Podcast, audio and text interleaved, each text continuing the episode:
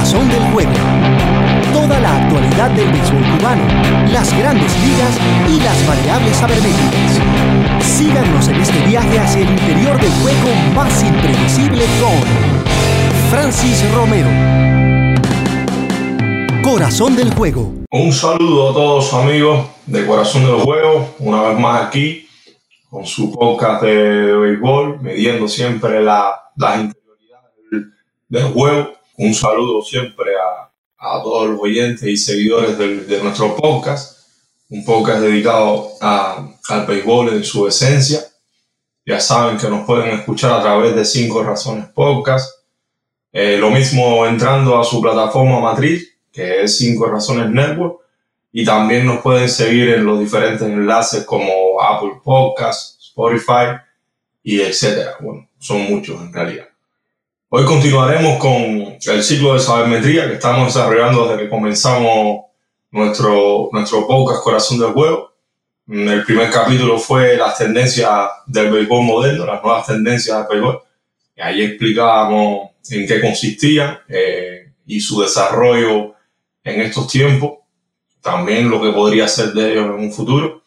Y en el capítulo anterior vimos otro de la, otra de las temáticas eh, que son las carreras manufacturadas o construidas, la forma de, de hacer una, una carrera, de construirla y, y los beneficios que esto traía para, para el juego, para, para el béisbol y para cada equipo. Hoy nos adentraremos en, en un tópico que es un tópico bastante profundo eh, y que ha dado muchos dividendos a los equipos que lo han, que lo han, efect- que lo han efectuado, que lo han seguido y que lo han aplicado de la manera más consciente y analítica posible. Y ese tema de hoy es el picheo de relevo, el picheo de, de bullpen, que ya habíamos visto, ¿no? Que el bullpen en sí mismo era una de las nuevas tendencias del béisbol, eh, sumado al, al launch angle y a las formaciones especiales conocidas como shift. Y este picheo de relevo eh, se ha sobrecogido al béisbol y el béisbol a él. Y, y hace ya 10 años viene perfeccionándose cada vez más, viene adquiriendo una, una, un uso más frecuente cada, cada día. Incluso el año pasado vimos como también una nueva expresión de ese, de ese empleo del bullpen con la estrategia del opener, una estrategia formada por muchos equipos a partir de, de, un, de un relevista abriendo partidos, algo bastante nuevo y extraño. Y en el capítulo de hoy intentaremos explicar en qué consiste cada concepto del picheo de bullpen para que se entienda. Un complicado ecosistema dentro de todo lo que gira en lo que se, en lo que se refiere al bullpen. Cada año con nuevas variantes, con nuevas formas. Y si tú eres manager de béisbol, gerente general o también juegas fantasy o eres un simple fanático, te aconsejo, no te pierdas lo que viene a continuación. Este es tu podcast, Corazón del Juego. Toda la actualidad del béisbol cubano, las grandes ligas y las variables sabermétricas con Francis Romero. Bueno, sí, el picheo relevo y sus interioridades. Ese es el título del podcast de hoy, de nuestro podcast Corazón del Juego. Eh, vamos a comenzar eh, rápidamente. Tampoco queremos hacer capítulos extendidos, sino más bien sintéticos y que usted se lleve en un corto periodo de tiempo una idea de lo que estamos tocando. Eh, el, el, el bullpen en sí mismo se divide en varias especialidades, en varios roles, que mientras más eh, un manager conozca lo que tiene, los, lanzadores que tiene y en qué rol es mejor cada lanzador, tendrá un, un cuerpo de bullpen más exitoso. Eh, vamos a comenzar ¿no? por los más conocidos de todas estas funciones que aquí clasificamos como siete. La primera es el cerrador, sabemos que es un, un, lanzador que viene a, a, culminar los juegos con una cierta ventaja de una a tres carreras. Lo mismo en noveno inning, que en décimo inning si está en, en el patio de visitador y tiene la ventaja. Es decir, el cerrador es como la síntesis y, y lo que resume el éxito de un bullpen. Si tú tienes buenos relevistas de utilidad, buenos relevistas largos, especialistas zurdos, encaminador, preparadores, que es conocido como zero man, pero no tienes un cerrador que valide todo esto, pues tu cuerpo esa noche no va a triunfar. Tu cuerpo de bullpen esa noche va a caer. Es decir, que el cerrador es, la estrella de, del bullpen. Es el, es el astro por excelencia de, de, un cuerpo de bullpen. Por eso casi todos los cuerpos se configuran a raíz de, un cerrador. Hemos tenido varias, varios grandes cerradores, muchísimos en la historia. Bueno, el mismo Mariano Rivera, que es el líder histórico, Trevor Hoffman, Billy Wagner, zurdo, que lanzó con los, con los Bravos de Atlanta y en Houston también. Eh, todavía Wagner no ha podido ser elegido al Hall of Fame. John Franco, bueno, muchísimos cerradores. Y en esta nueva era, como el bullpen se ha dinamizado, se ha utilizado más, han surgido más cerradores aún que los que existían hace 20 años. Es decir, estamos hablando de que Rivera, Hoffman eran eh, cerradores casi elegidos, porque no todos los cuerpos de, de, lanzadores y de bullpen lo utilizaban. Y bueno, eh, cerradores magníficos tenemos ahora en estos tiempos. Eh, según Fangraphs, en los últimos cinco años, los que más salvan son Kenley Jansen, de los Dodgers de Los Ángeles, 185 salvados, Kate Kimbrell, 150 y Harold Chapman, 148. No necesariamente el que más salva es el mejor cerrador, aunque no vamos a estar ahora en discusiones sobre quién es el mejor o no.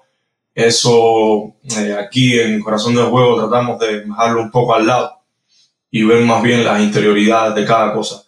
Jansen, eh, en mi opinión, creo que sí ha sido el más consistente de estos últimos 4 o 5 años porque a, raíz de que ha salvado 185 juegos, 35 más que Kimberly y, y, 37 más que Chama, tiene los mismos salvados desperdiciados, es decir, 16 juegos salvados eh, que ha, llegado con la intención de salvarlo y no ha podido. Kimbrel en casi 50 innings menos también. Y Chapman, que, que ha sido este año, esta temporada, uno de los más consistentes y amenaza, ¿no? Por primera vez llegar a los 40 salvados. Jansen eh, eh, es un, un cerrador, Kimber y Chama son, son cerradores extra clase, esto que estamos hablando, y los mejores de los últimos cinco años. Eso por la parte de cerrador, también en, en, la, en la clasificación del bullpen le sigue el preparador, que casi siempre se encarga de la, de la octava entrada, es el lanzador que viene a, dejar el juego con ventaja a ese cerrador estrella. Eh, dejar el terreno listo para, para, para, la preservación de esa ventaja no siempre es, siempre, eh, una, una, tarea fácil, sino que hay que tener cierto nivel también para, para, para, para lograr esta, esta tarea. Por ejemplo, este preparador ha adquirido mucho, mucho más valor en los últimos años. Hemos visto a Andrew Miller, eh, Adam son lanzadores que si miramos 10 años atrás no eran tan valorados, no cobraban tanto materia económica. Ahora mismo Otavino, eh, Miller tuvo un buen contrato hace unos años. Son lanzadores que prácticamente ganan 8 o 9 millones por temporada por especializarse directamente en un inning el octavo inning, en el inning que casi siempre viene a, a buscar el preparador. En esta temporada, porque vamos a ir explicando cada rol y también dando los líderes para hacer el capítulo más divertido. En esta temporada, el mejor preparador ha sido Ryan Presley de los Astros de Houston con 22 eh, salidas positivas, que luego vamos a explicar en qué consiste. Eh, Presley es seguido por Otavino con 21, por Zach Britton de los Yankees ambos con 19. Y ahí tenemos también la respuesta por qué los Yankees han sido tan exitosos en esta temporada. 25 salvados de Chapman, más esta salida es positiva de sus preparadores, es decir, que casi siempre que están adelante en un juego, ellos cumplen esa tarea. También luego de preparador tenemos al encaminador, así lo clasifico, que es un pitcher que más bien se representa dentro de la acción del séptimo inning. En esta temporada eh, he podido delimitar algunos eh, y, uno de los más exitosos ha sido Joan López, el cubano, que está en su segunda temporada con Diamondbacks de Arizona. Tiene 12 salidas positivas, las ha dejado en ventaja y 1.54 de efectividad.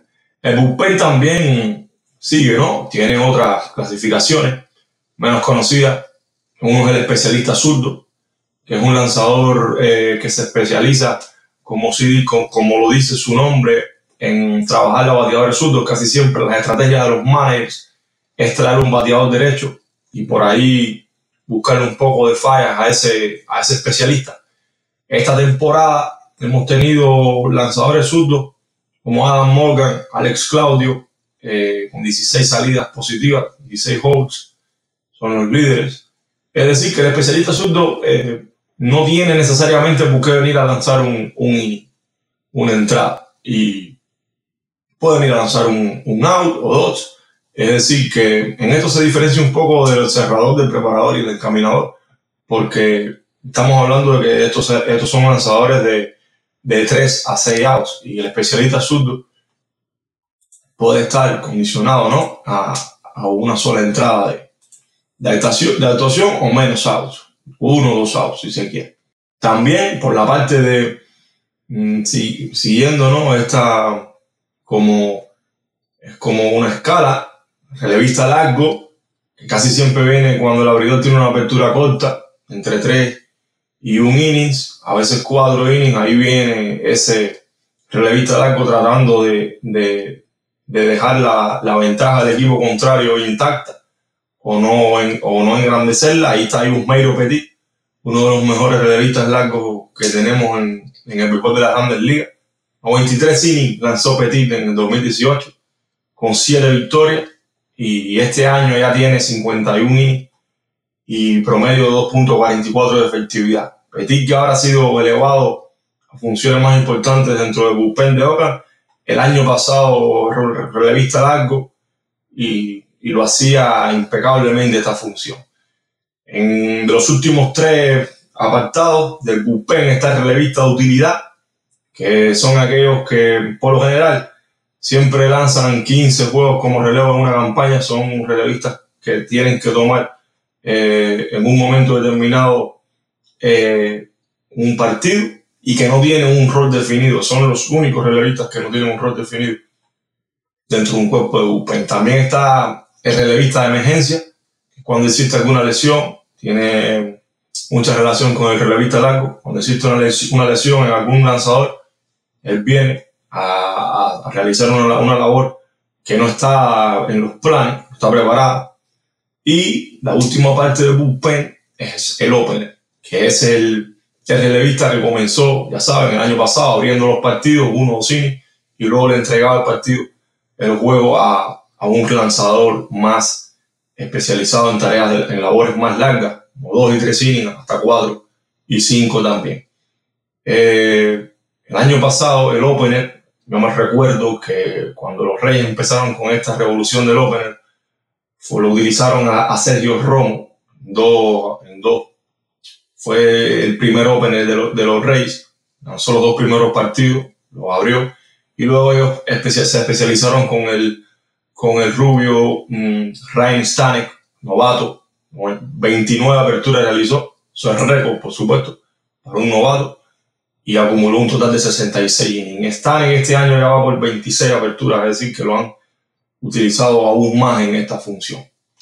Eh, por ahí estamos ya bastante bien. Tenemos al, al, al cerrador, preparador, al encaminador, especialista zurdo, el relevista largo, relevista utilidad, el relevista de emergencia y el opener. Estas son siete funciones esenciales dentro de un cuerpo de bullpen.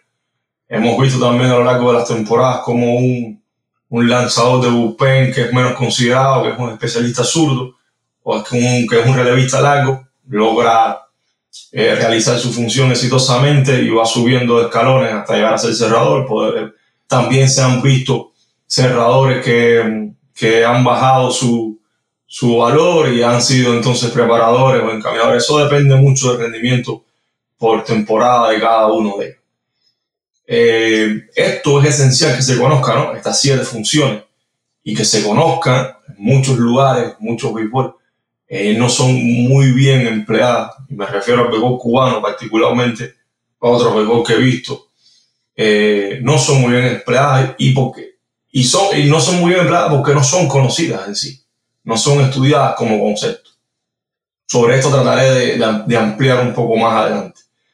Y él les decía, hay variables esenciales para conocerse dentro del picheo de relevo y ellas son ¿no? los juegos lanzados, los lanzadores que más eh, trabajan en una temporada, relevistas que más trabajan en una temporada. También tenemos a, a los lanzadores en días consecutivos y esto es una estadística que ha, venido a, a quedarse mm, muchos más, muchos más no le gusta emplear a, a sus lanzadores en días consecutivos, prefieren preservar los lanzadores de bullpen para que, le, para que tengan una mayor durabilidad durante la temporada. Eh, el año pasado, el lanzador que más eh, trabajó en días consecutivos fue el mexicano Sergio Ron, con 27, Edwin Díaz, que tuvo una temporada espectacular como cerrador mm, de los Seattle Mariners. Edwin Díaz lanzó 26 días eh, consecutivos. Archie Bradley 23, eh, Steve Sicher 22, Blake Trainer 22, Adam Otavino, Kenley Jansen y Jeremy Jeffrey 21. Solo fueron los que más trabajaron y es bastante importante que se conozca esto porque todos los lanzadores no responden igual lanzando en días consecutivos. Y estas, estos, estas variables tienen que manejar los equipos para saber eh, realmente a quién afecta y a quién no esto. También tenemos por ahí las salidas largas, que es como considerado cuando un relevista hace más de 25 picheos en un, en un día. Y uno de los puntos más importantes que veo dentro de esta variable es el leverage index. Eso realmente yo no sé cómo traducirlo al español, pero voy a explicarlo. Esencialmente bastante sencillo. Eh, es cuando es, es, esa medición que, que ve a un relevista actuando en situaciones críticas de juego, situaciones complicadas es decir, eh, jugadores en base, eh, innings eh, bastante avanzados del juego. Y en el leverage, en el leverage index que, que, explica Bill James en uno de sus manuales, uno de sus handbooks, casi siempre corazón del juego, nosotros no, nos guiamos bastante por eso. Cuando un lanzador excede el 1.0 de, del leverage index, es ya un, se puede considerar un lanzador que lo hace en, en varias en funciones críticas, es decir, que lanza cuando se dice que la candela está ahí en el, partido. Por ejemplo, ahora tú quieres firmar a un lanzador en, la, en la temporada baja y ves que lanza para 0.6 el leverage index y tú lo quieres em, traer a tu equipo a, lanzar en situaciones comprometedoras, pues bueno, ya ahí tienes un indicador, sabes que, que él que él no lo ha tenido. Si, si quieres utilizarlo, pues vas a tener que trabajar en base a eso. Y, y es así, es una, es una estadística que no se conoce mucho, pero que en la parte del bullpen mm, dice bastante, es decir, que es bastante explicativa esta estadística. En el 2008, por ejemplo, el líder en estas situaciones fue Brian Wilson. Recuerda, si recuerdan, cerrador de los gigantes de San Francisco. Un año más tarde fue Keith Rodríguez con 2.5. Es decir, que si tú quieres eh, firmar a un relevista, tienes que, que saber, evidentemente, si lanzó en, en, en, situaciones de presión o no.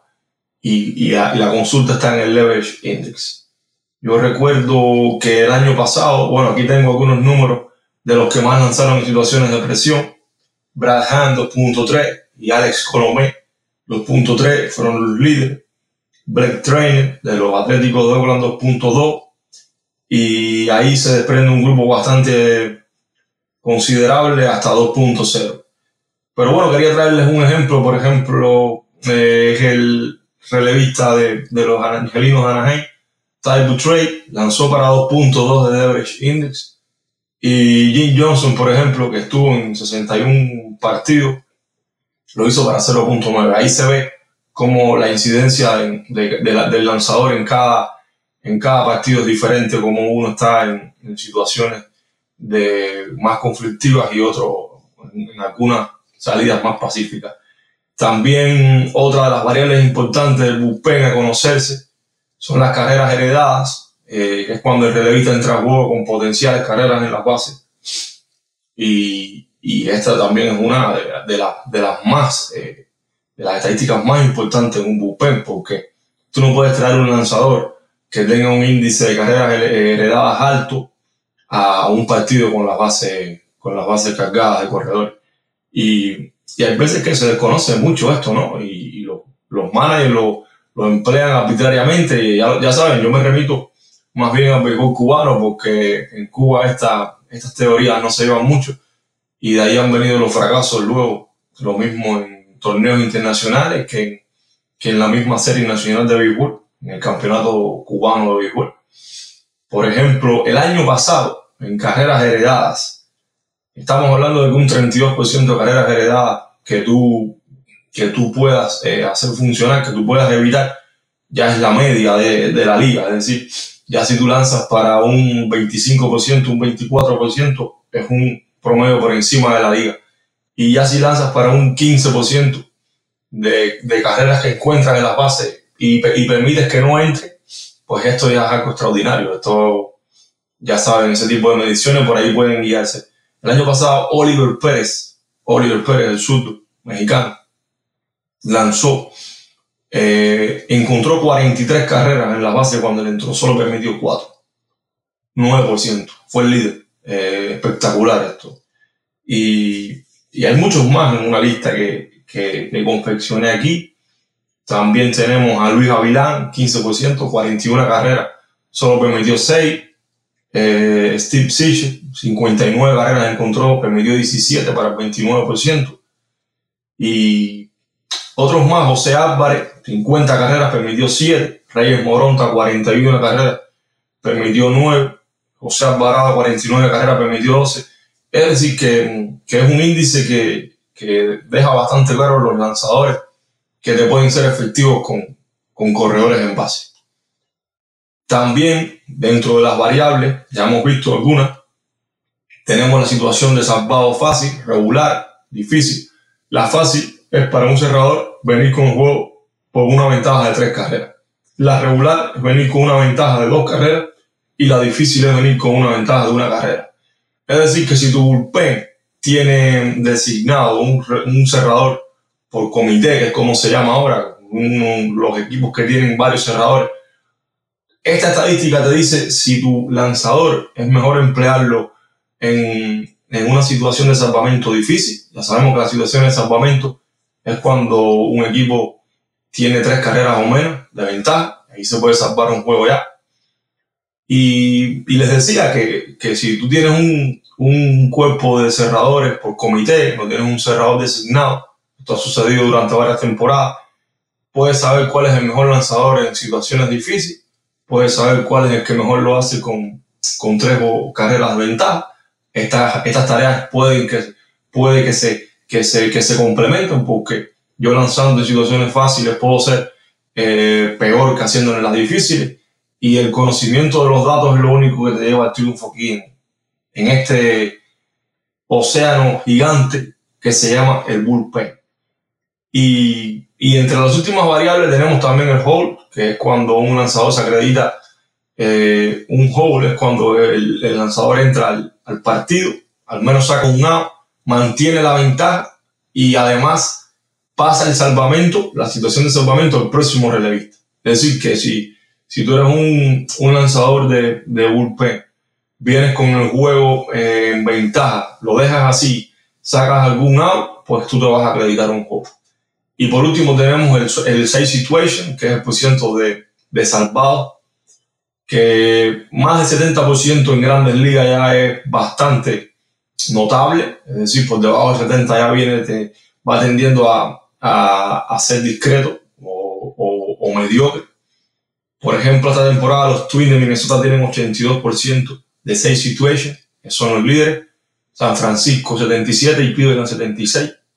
Y los peores, el peor es el de Boston, 50% decir, de 18, de, 36 veces que han llegado a salvar lo han logrado solo 18. Son, un promedio ridículo que, que ningún equipo que quiera aspirar a la postemporada como Boston puede, puede hacerlo con, con este promedio.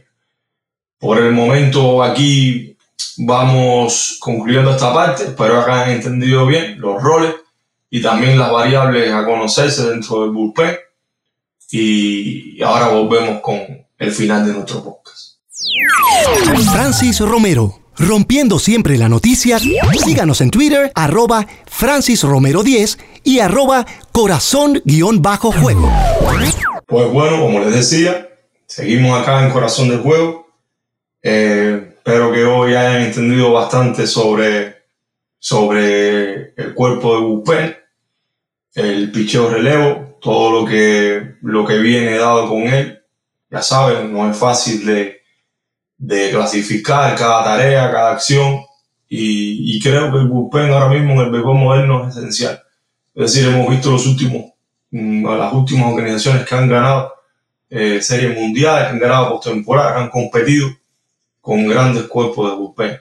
Siempre, nunca me voy a aburrir de citar a, los Kansas City Royals del 2015, que llegaron a la postemporada. Recuerdo que esa temporada ellos tenían estratificado su bullpen en un encaminador que era Wade Davis en el séptimo inning, Kelvin Herrera en el octavo y Greg Holland en el noveno. Ellos, cuando, cuando estaban ganando en el séptimo inning, ellos no perdían. Tuvieron 74 juegos y cero 74 victorias cuando, cuando ellos iban en ventaja en ese tipo. Y esto realmente es algo absolutamente espléndido. Es decir, eh, eh, eh, no tienes muchas opciones de perder con un cuerpo de bullpen así. Y bueno, finalmente Holland seleccionó, recuerdo, Davis tuvo que asumir en el, en el noveno inning, pero igualmente ellos lograron imponerse y los Reales de Kansas llegaron a la Serie Mundial así de esa manera. Eh, hablando más bien de los bullpen, en esta temporada eh, hay otro, hay otro, hay otro de, de, las variables que quería tocar, que eran los, los salvados desperdiciados, que es cuando tú vienes con un juego en situación de salvamento y te empatan el juego o lo pierdes. Eso, eso se acredita como un salvado desperdiciado. Esa es como la pesadilla del, del cuerpo de bullpen y del cerrador en la noche negra, eh, aunque, aunque te empaten el juego ya el cerrador ya no va a tener no va a poder conciliar su sueño ese día. Y esta temporada los Twins, que lideran la, la división central de la Liga Americana, han demostrado o una de las, de las áreas de, de, su equipo que los ha llevado a, a ese liderato es el bullpen. Los Twins tienen seis juegos salvados desperdiciados solamente. Son los líderes. Eh, el peor son los Mets que tienen 21 y los Rexos que ya decíamos 18 juegos desperdiciados. Y los líderes en holes, en salidas positivas de cada una de las funcionalidades del bullpen, los mismos relevistas zurdos, encaminador, preparador. Los Yankees tienen 70 holes, son los líderes. Tampa Bay tiene 63, Atlanta 62, San Diego 61 y Oakland 57, casi los cinco, los cinco equipos todavía eh, contendientes. San Diego es el más bajo ahí pero todavía tiene posibilidad, están a tres juegos del, del comodín, es decir, que bastante correlación tiene el Holmes con, con, con, lo que se quiere de, un, de, una organización que es competir, ser contendiente a la Serie Mundial. Y bueno, mm, para cerrar, tenemos ¿no? en, el, en el capítulo de hoy, mm, ojalá se haya entendido que el empleo de un empleo efectivo de bullpen es, aquel que se orienta a, la, a, las fortalezas y debilidades de cada lanzador. Es decir, saber el rol con el que mejor se identifica un lanzador de bullpen es la clave para que esto funcione. Es saber si es mejor en situaciones de presión, situaciones más favorables a, al juego para él, con bases limpias. En infinidades de veces, por ejemplo, mm, yo veía al equipo Cuba con muchísimos relevistas y ninguno sabía cuál era su función esencial dentro del juego. Eh, lo mismo venía un lanzador en el sexto inning un día, al otro día ese mismo lanzador venía a cerrar un juego en el noveno. Me remito al clásico mundial 2013 cuando Cuba perdió con Holanda, como el manager Víctor Mesa utilizó a, un lanzador en el, en el, en el noveno inning con bases llenas, que quizás él nunca había estado en ese contexto. Entonces, tú no, tú no, puedes tratar como manager de que un, de que un pitcher de bullpen debute en, en, esa, en ese contexto. Es imposible que, que el resultado sea positivo. Y ahí perdió Cuba en, en, en, ese, mismo, en ese mismo partido, por no conocerse la, las fortalezas del bullpen y las fortalezas de cada lanzador. Esto no es culpa de los jugadores, esto es culpa de los cuerpos técnicos, esto es culpa de las personas que llevan analíticas dentro de un equipo.